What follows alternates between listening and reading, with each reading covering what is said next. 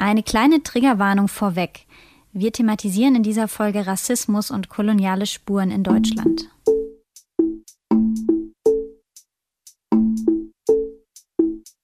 Hallo und willkommen zu einer neuen Folge von Solidarität, was können wir tun? Die erste im neuen Jahr.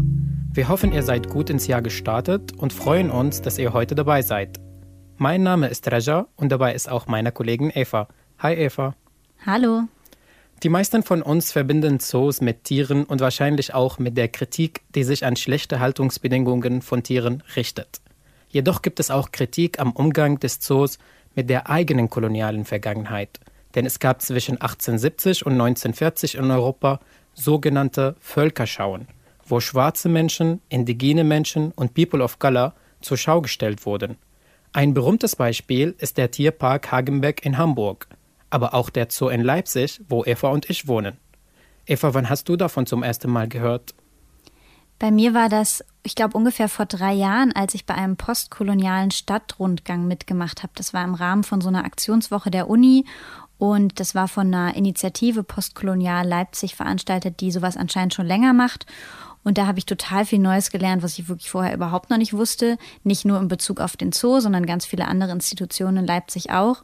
Und die hatten eben am Ende in so einem kleinen rassismuskritischen Workshop ein Beispiel dann ähm, hergenommen, eine Broschüre vom Zoo Leipzig, wo unter anderem auch geworben wurde für sogenannte Hakuna Matata Abende.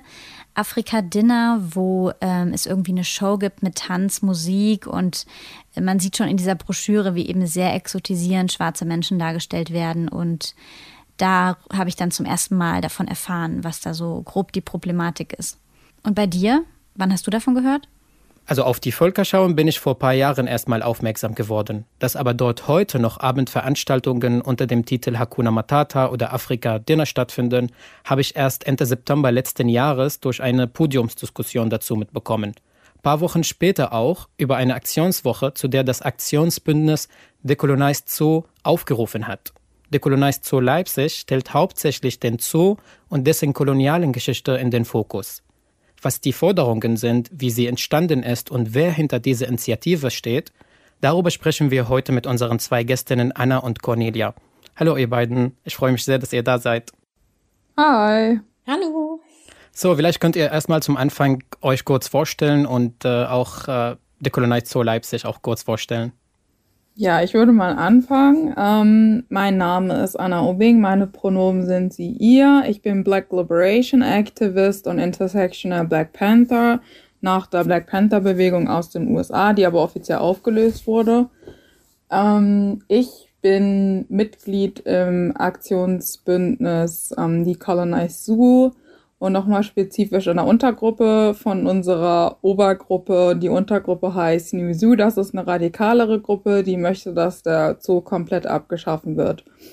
Ähm, ich sag mal, die Obergruppe ist da noch ein bisschen liberaler, ähm, damit wir besser die weiße Mehrheitsgesellschaft erreichen. Naja, ähm, ansonsten bin ich noch beim beim ISD Leipzig, ISD Hamburg und ich bin auch kritische Stimme von Leipzig Postkolonial.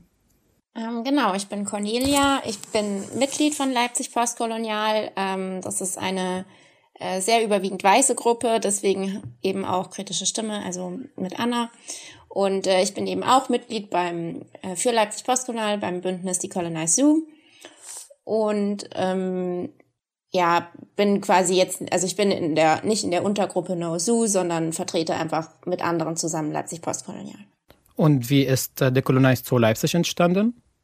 Also Decolonized Zoo ist dadurch entstanden, ähm, dass Leipzig Postkolonial, äh, ich glaube, das war 2020, so im Sommer, ich weiß es gar nicht mehr so genau wann, es war auf jeden Fall schon länger her, ich glaube, es war Sommer, ähm, dazu aufgerufen hat, dass einfach so eine Vernetzung stattfindet zwischen verschiedenen ähm, Organisationen und äh, Initiativen und Bündnisse.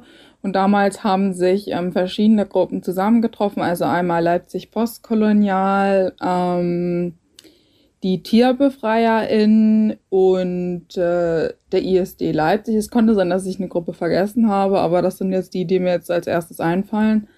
Ähm, genau, und der Sinn war einfach, dass wir als Bündnis, als Initiative gegen den Leipziger Zoo äh, uns stark machen und Forderungen durch, also umsetzen, ähm, wo Leipzig Postkolonial schon relativ viel vorgearbeitet hat in Hinsicht auf Materialrecherche und ähm, überhaupt schon Kontakte herstellen etc. pp. Also ich sag mal so, die Colonized Zoo ist dann sozusagen die Initiative gewesen, die dann praktisch laut wird und nicht ähm, so wissenschaftlich die ganze Zeit agiert, wie es jetzt Leipzig postkolonial machen würde. Ähm, wir hießen am Anfang nur Zoo. Ähm, allerdings haben wir das geändert, ähm, damit die mehr, weiße Mehrheitsgesellschaft eher auf uns anspringt und weil wir aber trotzdem nicht ähm, radikale Stimmen in unserer Gruppe unterdrücken wollten, haben wir nochmal gesagt, dass es eine spezielle Untergruppe gibt, die jetzt Nozu heißt. Wir zeigen halt auch nochmal, dass wir als Bündnis ähm, stark sind und dass wir eben auch äh, diese Kritik als Bündnis gesammelt vertreten. Das war auch so ein Anliegen von Leipzig Postkolonial am Anfang, weil ähm, durch diese Auseinandersetzung mit dem Zoo Leipzig Postkolonial dann sehr schnell auch in die mediale Aufmerksamkeit gerückt ist und ähm, wir uns da sehr als äh, Gatekeeper dann auch gefühlt haben, wo wir gesagt haben, es gibt noch ganz, ganz viele andere Organisationen und Gruppen, die halt auch Kritik am Zoo äußern. Und das ist auch dann so ein, also ein Ziel von dem Bündnis gewesen, zu zeigen, dass diese Kritik wirklich breit auch verankert ist in der Leipziger Zivilgesellschaft und eben nicht nur von irgendwelchen äh, Einzelpersonen oder Einzelbündnissen ähm, zustande kommt, dass die dann halt so einfach abgetan werden kann vom Zoo zum Beispiel, weil der Zoo ganz, ganz lang die Bemühungen von Leipzig Postkolonial, auch die Kontaktaufnahmen einfach komplett ignoriert hat. Und jetzt, wenn wir halt breiter aufgestellt sind, dann muss der Zoo da zumindest irgendwie drauf eingehen. Also er geht zwar immer noch nicht konstruktiv drauf ein, aber zumindest gibt es irgendeine Reaktion. Also das heißt, ihr habt konkrete Forderungen, ihr habt auch radikalere Forderungen. Was sind die aber, diese Forderungen? Könnt ihr das konkreter vielleicht erläutern? Also wie äußert sich eure Kritik? Ähm, also wir haben im Rahmen des, äh, der Aktionswoche haben wir so einen Forderungskatalog auch äh, zusammengestellt, der aber tatsächlich die radikaleren Forderungen dann eher nicht so stark enthält, aber da kann ja dann Anna nochmal drauf eingehen. Ähm, weil wir eben versucht haben, möglichst viele UnterstützerInnen dann auch für diese Forderungen zu gewinnen. Das ist uns auch gelungen. Ähm, also verschiedenste Gruppen von ähm, zum Beispiel eben den Zugvögeln oder auch ähm, dann die Hochschul, also die BPOC Hochschulgruppe und so, also der SDS Leipzig, also viele Gruppen haben diese Forderung dann auch unterstützt. Und äh, da gibt es quasi so zwei große Blöcke, würde ich jetzt mal sagen. Das eine beschäftigt sich mit äh, historischer Aufarbeitung, wo es eben dadurch geht, darum geht, die koloniale Geschichte des Zoos einfach ähm, öffentlichkeitswirksam aufzuarbeiten, weil der Zoo sich da komplett dagegen stellt. Ähm, also er hat zum Beispiel in seiner Chronik zur Kolon zu seiner eigenen Kolonialgeschichte, auch mit den Völkerschauen, die du ja schon angesprochen hast, ähm, die ja tatsächlich noch vor der offiziellen Zoogründung von 1876 bis ähm, 1931 stattgefunden haben mit äh, über 750 Menschen, äh, die dort ausgestellt wurden und ähm, ins, und halt auch ja wirklich massivst gedemütigt und verletzt und ja dehumanisiert wurden und das arbeitet der Zoo eben überhaupt nicht auf in seiner Chronik. Da hat er zum Beispiel einfach nur so ich weiß es nicht, ich glaube, sechs Seiten insgesamt beschäftigen sich mit der Kolonialgeschichte und vier von diesen sechs Seiten sind einfach nur Bilder, die diese Schauen einfach nur reproduzieren und eigentlich überhaupt nicht kritisch aufarbeiten. Und das bezeichnet der Zoo als kritische Aufarbeitung.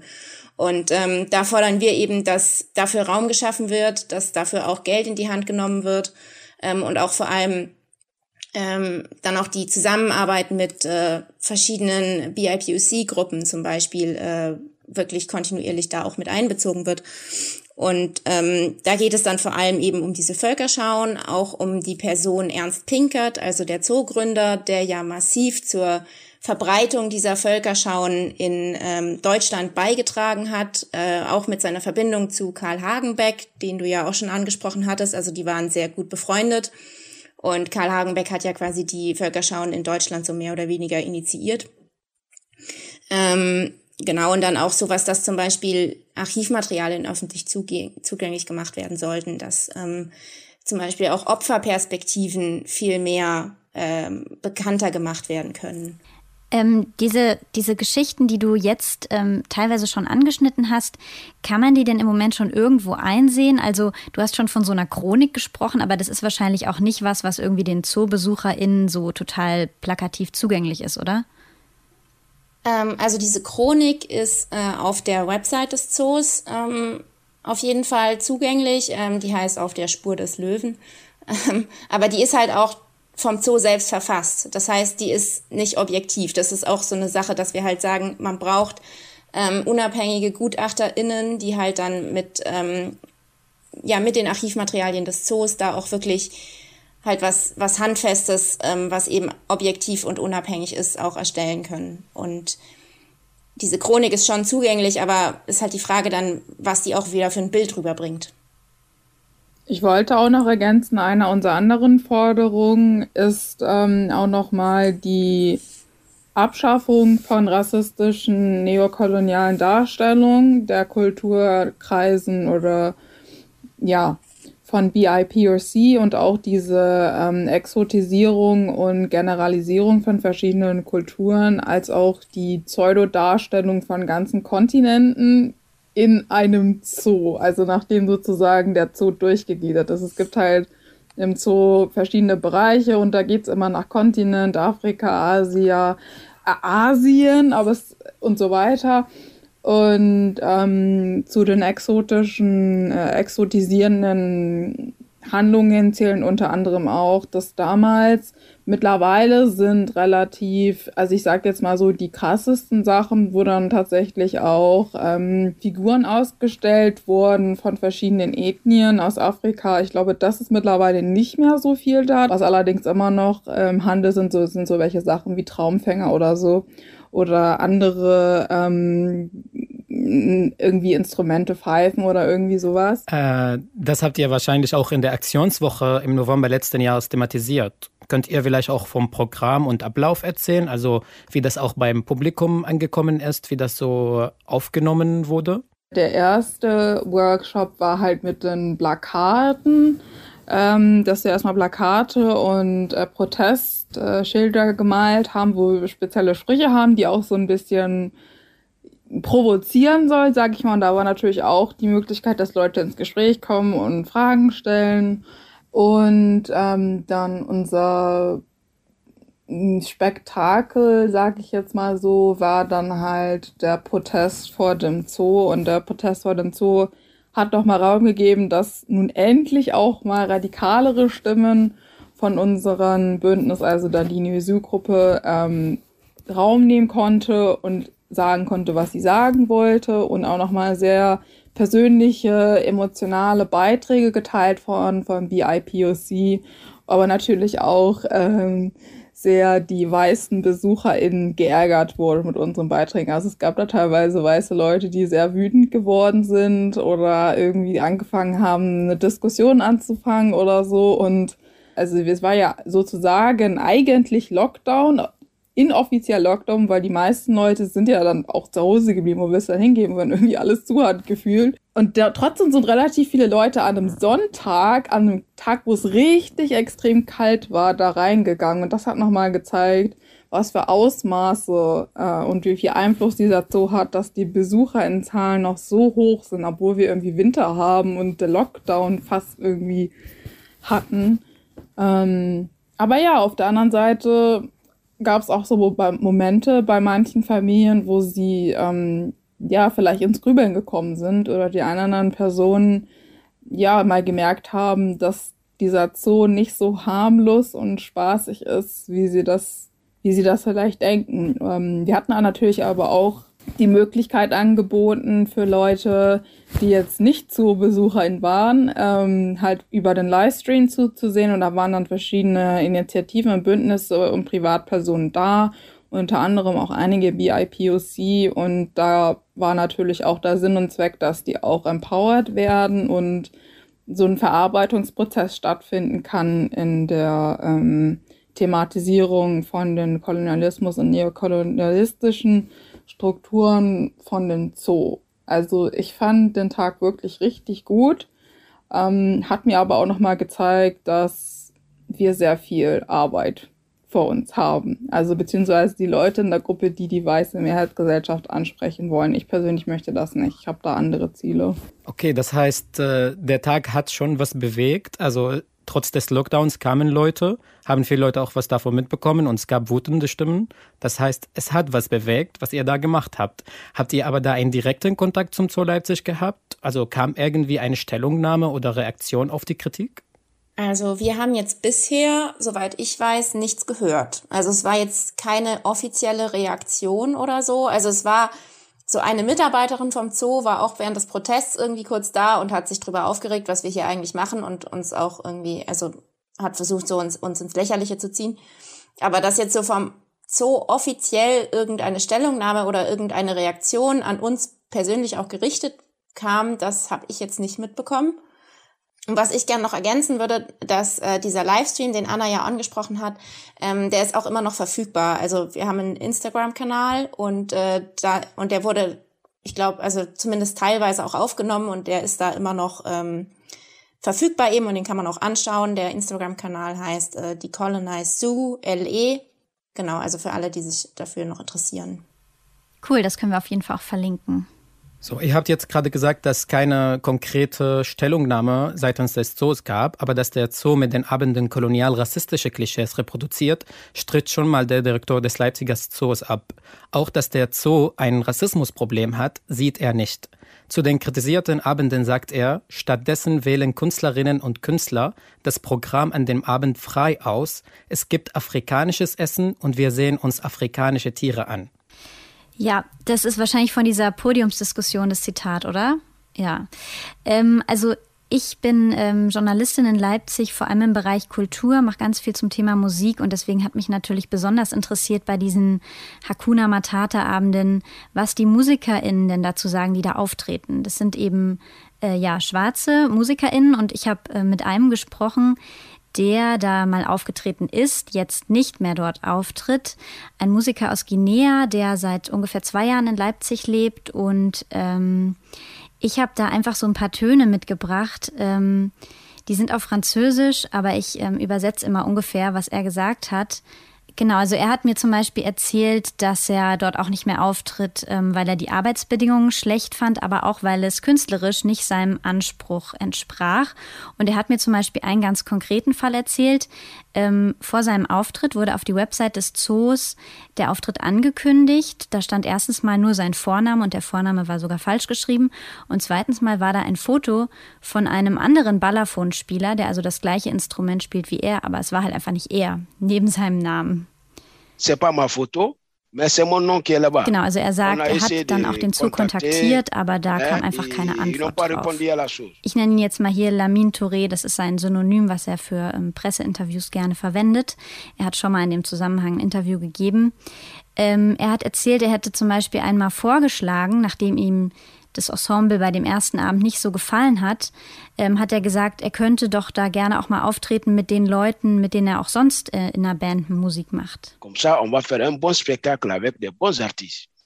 Et la, le représentant, lui, m'a dit non. Et Genau, also er hat vorgeschlagen, da eine gute Show zu machen mit seinen Leuten und dann wurde ihm eben ganz klar gesagt, ähm, nee, das sind Weiße und hier bei diesen Abenden treten halt nur Schwarze auf. Also die hätten gesagt äh, Afrikaner. Pourquoi non?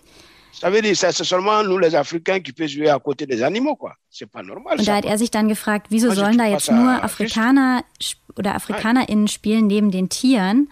Das ist doch nicht normal, das ist auch nicht gerecht, sagt er.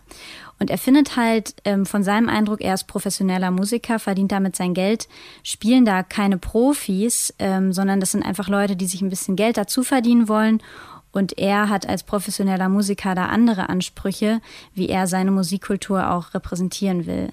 C'est pas de la musique, c'est pas de la danse. C'est seulement euh, de nous faire euh, apparir notre couleur. Er sagt deswegen ganz klar, für ihn macht es den Eindruck, dass es da nicht um die Musik und auch nicht um den Tanz geht, sondern ganz klar nur um die Hautfarbe. Dann werden da die Kleidungsstücke dargestellt, ähm, aber es geht geht eben äh, wirklich nur um die Farbe. Und ich habe ihn dann natürlich gefragt, also er ist dann nicht, nicht mehr da aufgetreten und ähm, habe ihn gefragt, was er sich wünscht. Und er hat da ziemlich klar geantwortet, seiner Meinung nach sollten diese Abende eingestellt werden.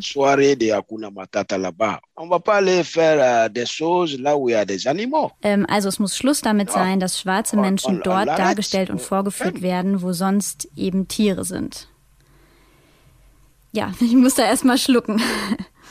Also er fordert ganz klar, diese Abende müssten aufhören. Reicht euch das oder fordert ihr noch mehr? Das ist nicht genug und ich werde auch erklären, warum. Also erstmal fängt es damit an, dass diese Abendveranstaltungen nicht nur ganze Kontinente exotisieren, generalisieren und verspotten. Und das ist auch ein voyeuristisches, ähm, neokoloniales Konstrukt ist, was wir schon aus der Geschichte von weißen Personen kennen, dass sie sich gerne ähm, anschauen, wie gerade schwarze Menschen gedemütigt werden und eine Show für sie aufführen, das ist nichts Neues. Das ist schon während der Versklavung in den USA entstanden, so welche Sachen. Ähm, ich nenne mal ein Beispiel. Damals gab es auf Jahrmärkten so Sachen wie Hit the N-Word Baby. Und da war dann halt ein schwarzes Baby auf so einem ähm, Podest, wo es sozusagen in so einer Schale irgendwie drinne saß und unter dem Baby ist dann halt so ein, es ist ein Behältnis mit Wasser und wenn du dann halt den, ähm, den Ball auf diese Zielscheibe so zielst, dass es sozusagen so trifft, dass dann diese Automatik ausgelöst wird, dass du sozusagen getroffen halt ins, ins Schwarze getroffen hat. Ein bisschen perfide jetzt in den Zusammenhang, aber so ist es ja auch im Endeffekt also wortwörtlich, dann würde halt diese Apparatur dafür sorgen, dass das Kind ins Wasser reingeschmissen werden. Das waren meistens schwarze Kinder, die noch sehr jung waren. Und ähm, bei diesen Abendveranstaltungen ist halt das Ding, dass es natürlich eine Win-Win-Situation für den Zoo ist, weil die Leute, die dort arbeiten, sind ganz oft in prekären Situationen. Also das sind illegalisierte Menschen zum Teil, die ansonsten schlecht Arbeit bekommen. Ähm, das heißt, die Leute stecken sozusagen in der Zwickmühle und der Zoo kann das natürlich für sich ausnutzen und das zeigt sich dann natürlich auch in der Umgang, ähm, wie dann mit den Leuten verhandelt wird, wie da das Arbeitsklima herrscht.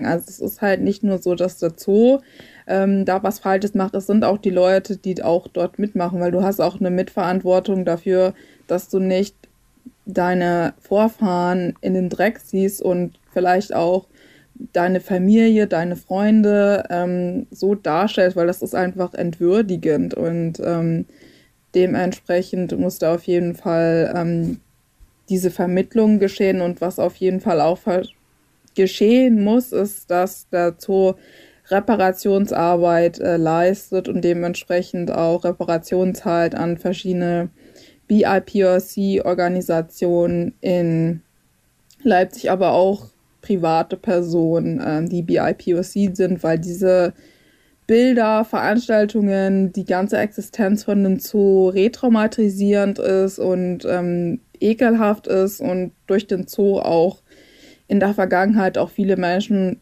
ums Leben gekommen sind bei diesen ganzen Transportationssachen oder dann, wenn sie irgendwie im Winter ausgestellt wurden und kaum was anhaben, weil die häufigste Todesursache halt eine Lungenentzündung. Also der Zoo hat sehr viel Blut kleben. Ähm, ja, eure Forderungen sind jetzt, glaube ich, schon sehr eindrucksvoll ähm, klar geworden. Das ist natürlich vor allem jetzt in der Hand des Zoos, dann da zu reagieren und zu agieren. Aber wir fragen in diesem Podcast auch immer, was jede und jeder Einzelne tun kann, um einen Beitrag zu leisten, um sich in diesem Thema, in diesem Themenfeld solidarisch zu zeigen. Was fällt euch da denn konkret ein, was die Leute machen können, die jetzt hier zuhören? Ähm, naja, Anna hat das ja vorhin schon kurz angesprochen. Also erstmal würde ich sagen, so als ersten Schritt geht es einfach darum, unsere Kritik ähm, sehr breit zugänglich zu machen. Also dass man wirklich auch, wenn man jetzt sowas hört, ähm, dann mit seinen Bekannten, Freundinnen, ähm, in Institutionen, wenn man jetzt zur Uni geht oder an seinem Arbeitsplatz. Und ja, auch vielleicht in der Familie, auch wenn das da irgendwie ältere Leute sind, vielleicht auch mal mit der Oma, die da vielleicht nicht so viel ähm, Verständnis für hat, auch einfach diese Themen ansprechen und ähm, die Kritik rüberbringen und dann versuchen, dass eben ja diese diese Probleme in der weißen Mehrheitsgesellschaft viel präsenter werden und ähm, dass halt der Druck auf den Zoo immer mehr anwächst. Und ähm, wir haben das ja jetzt schon gesehen. Am Anfang hat der Zoo ja wirklich gar nicht reagiert. Jetzt reagiert er abwehrend, aber er reagiert immerhin schon mal. Und wir müssen das einfach immer weiter treiben irgendwie. Und da ist halt so eine erste, ein erster Schritt, ähm, jetzt hier aus meiner weißen Perspektive, ähm, an die weiße Mehrheitsgesellschaft, das irgendwie mehr zu verinnerlichen und, und präsenter zu machen und eben diesen Druck immer weiter zu erhöhen, dass man eben sieht, es sind jetzt nicht so ein paar linke Spinner sozusagen, die hier irgendwie so eine, sich da was zusammenfantasieren, sondern dass es wirklich diese Kritik Hand und Fuß hat und auch in der Gesellschaft halt vertreten ist. Ich würde noch ergänzen, dass es wichtig ist, dass nochmal ausdrücklich betont wird, dass dieser Zoo nicht betreten werden soll, beziehungsweise nicht besucht werden soll. Ähm, wenn ihr überhaupt irgendwie Kontakt mit dem Zoo haben wollt, dann schreibt irgendwelche Beschwerde-E-Mails dahin. Ja, spamt den Zoo voll, auch wenn die immer nicht antworten, ist egal, aber es geht ja halt um den öffentlichen Druck. Ihr könnt auch uns unterstützen, indem ihr uns auf Instagram folgt, indem ihr an unseren Protestaktionen teilnehmt, indem ihr uns weiterverfolgt, Fragen an uns stellt, Unterstützung uns anbietet, sei es jetzt finanziell, materiell oder personell. Ähm, vielleicht können sie uns ja auch Kontakte irgendwie vermitteln oder so. Also es gibt da relativ viele Möglichkeiten, aber das Schlimmste, was Leute jetzt machen könnten, ist heißt einfach nichts tun und stumm bleiben, weil das Wissen, das muss raus, das muss ran an die Leute. Also ganz klar sagt ihr auch, Zoo nicht betreten, das heißt auch Zoo boykottieren sozusagen. Äh, wo kann man dann eure Arbeit, ihr habt ja davon äh, gesprochen, dass eure Arbeit noch weitergeht und ihr noch viel Arbeit hat, äh, habt, wo kann man eure Arbeit dann in Zukunft mitverfolgen? Ihr habt ja Instagram schon erwähnt, ne? das verlinken wir auf jeden Fall. Ist das so der wichtigste Kanal oder ähm, auch noch irgendwo anders? Ähm, also Instagram ist auf jeden Fall der wichtigste Kanal, würde ich sagen. Ähm, wir bewerben dann natürlich spezielle Aktionen, auch irgendwie dann nochmal so mit Plakaten oder Flyern oder so ähm, so allgemeine Infos zu äh, auch der Kolonialgeschichte in Leipzig. Und da gibt es eben auch so ein äh, extra Rubrik zum Zoo, findet man auch auf der Website von Leipzig Postkolonial. Dann werden wir das, wie gesagt, in der Infobox nochmal verlinken. Und äh, ja, danke euch beiden für das Gespräch. Wir danken auch. Ja, wir danken uns auch. Und danke auch an die ZuhörerInnen, dass ihr dabei wart. Ja, und wenn ihr das nicht schon tut, dann folgt unserem Podcast äh, bei Spotify oder wo auch immer ihr uns hört. Und wenn euch gefällt, was ihr bei uns so hört, dann könnt ihr uns jetzt seit neuestem auch bei Spotify eine Sternebewertung dalassen. Das hilft uns auch total, würde uns mega freuen. Und genau, auch uns findet ihr bei Instagram. Da gibt es zum Beispiel ähm, immer eine Illustration und Fotos zu jeder Folge. Und da heißen wir Solidaripod. Äh, auch von mir nochmal danke fürs Zuhören und äh, macht's gut. Ciao.